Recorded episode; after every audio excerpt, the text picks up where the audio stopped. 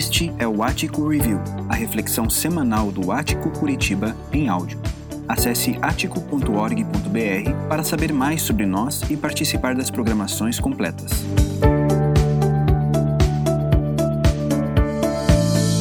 Numa iniciativa conjunta das comunidades Ático e Vivenda, hoje nós encerramos a série Juntos Alcançamos Mais considerando que, se vencermos o dilema do individual versus coletivo, nós vamos ganhar em completude, relevância e impacto para cumprirmos a nossa missão.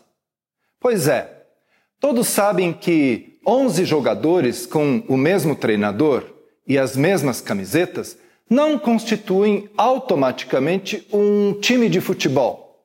Para existir um coletivo, é preciso ter uma qualidade nos relacionamentos entre todos do departamento de futebol, incluindo os atletas.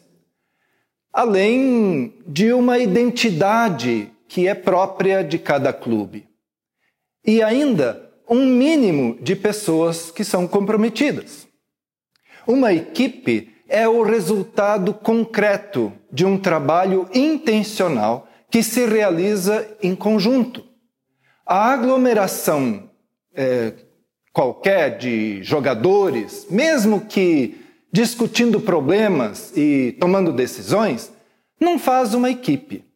Porque o coletivo não se forma num instante.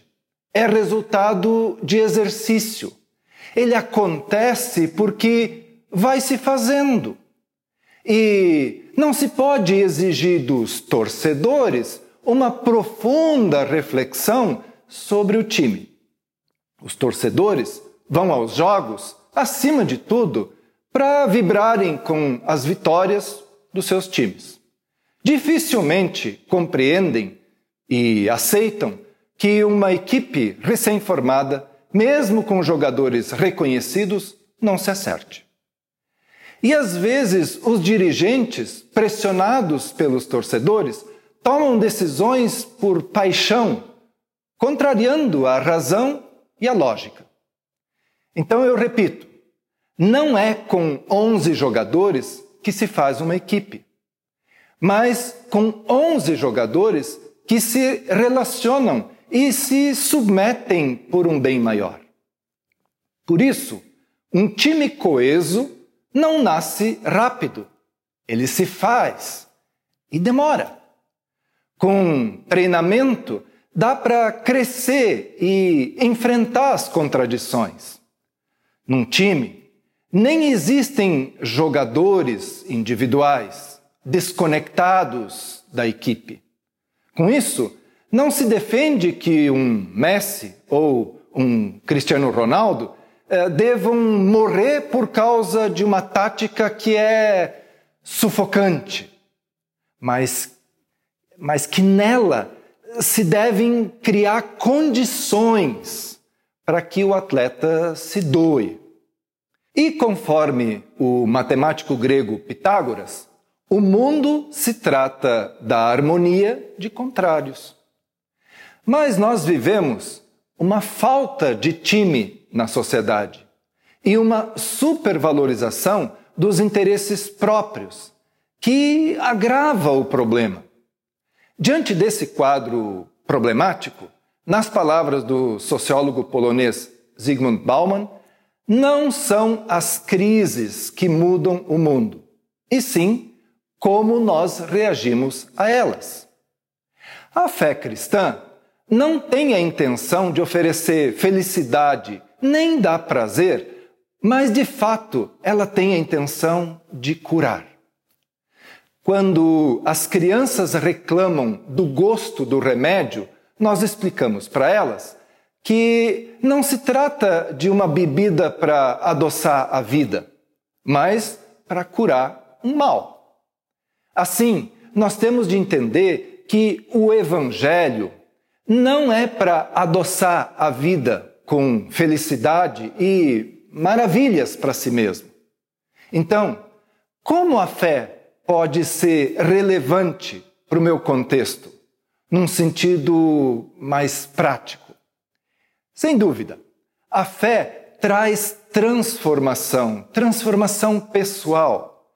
Mas essa é a base de toda transformação social e política, também econômica e até cultural.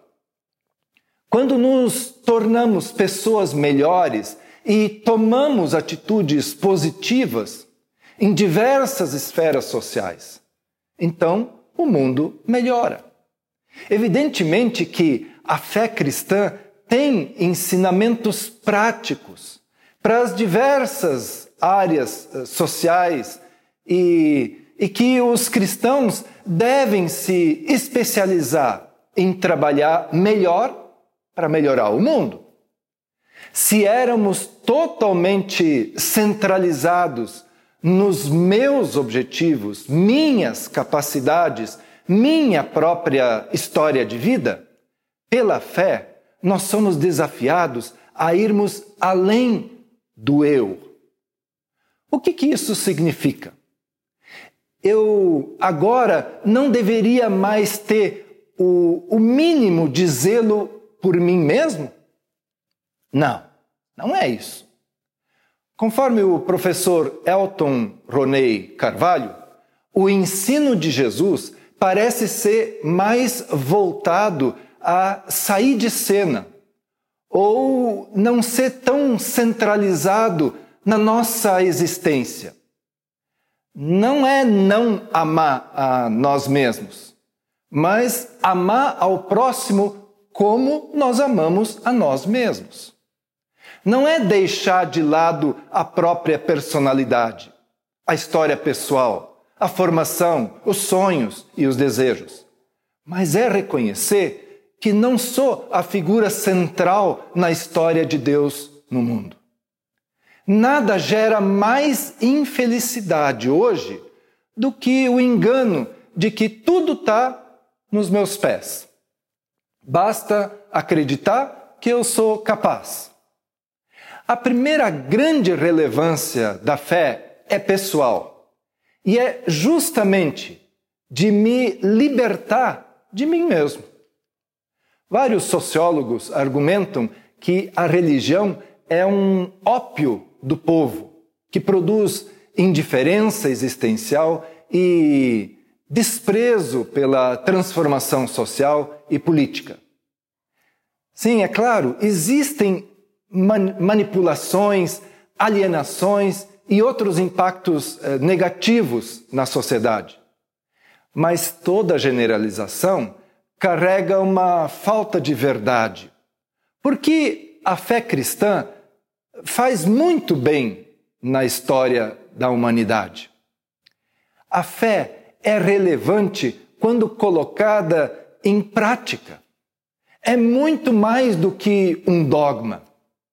Conforme o apóstolo Paulo, ela é produtiva.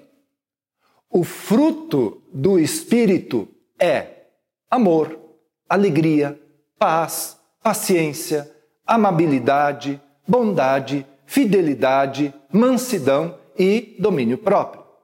Contra essas coisas, não a lei. E o mesmo Paulo ainda detalha: portanto, já que foram escolhidos por Deus para uma nova vida de amor, vistam a roupa que Deus preparou para vocês: compaixão, bondade, humildade, autocontrole, disciplina. Sejam moderados, satisfeitos com o segundo lugar rápidos em perdoar uma ofensa. Perdoem tão rápida e completamente quanto o Senhor os perdoou. E, a despeito do que mais vestirem, vistam-se, revistam-se do amor. O amor é a roupa básica de vocês para todas as ocasiões estejam sempre vestidos com ela. Com esse estilo de vida, o mundo melhora e muito. Isso quando saímos da bolha alienante e confortável que é fácil dos cristãos se meterem. Dando esse passo, é óbvio que o Evangelho em nós causa impacto no mundo impacto de paz, de esperança e de amor. O teólogo da América do Norte, Michael Gorin, fala de sermos uma comunidade de contraste, que vai ser assim, de amor altruísta em um mundo de interesse próprio, de sabedoria em um mundo onde se proliferam conhecimento e informação, de justiça em um mundo de injustiça econômica, de cuidado com a criação em um mundo de destruição ecológica, de humildade em um mundo arrogante, hedonista e egocêntrico, de paciência em um mundo de satisfação imediata de ação de graças em um mundo de direitos, de autocontrole e fidelidade conjugal em um mundo saturado de sexo, de verdade em humildade e ousadia em um mundo de incertezas, que vive momento a momento na presença de Deus em um mundo secular, de generosidade em um mundo de consumo, de compaixão num mundo entorpecido pela superexposição à violência e também tragédia. De alegria em um mundo dominado por uma busca frenética e hedonista de prazer.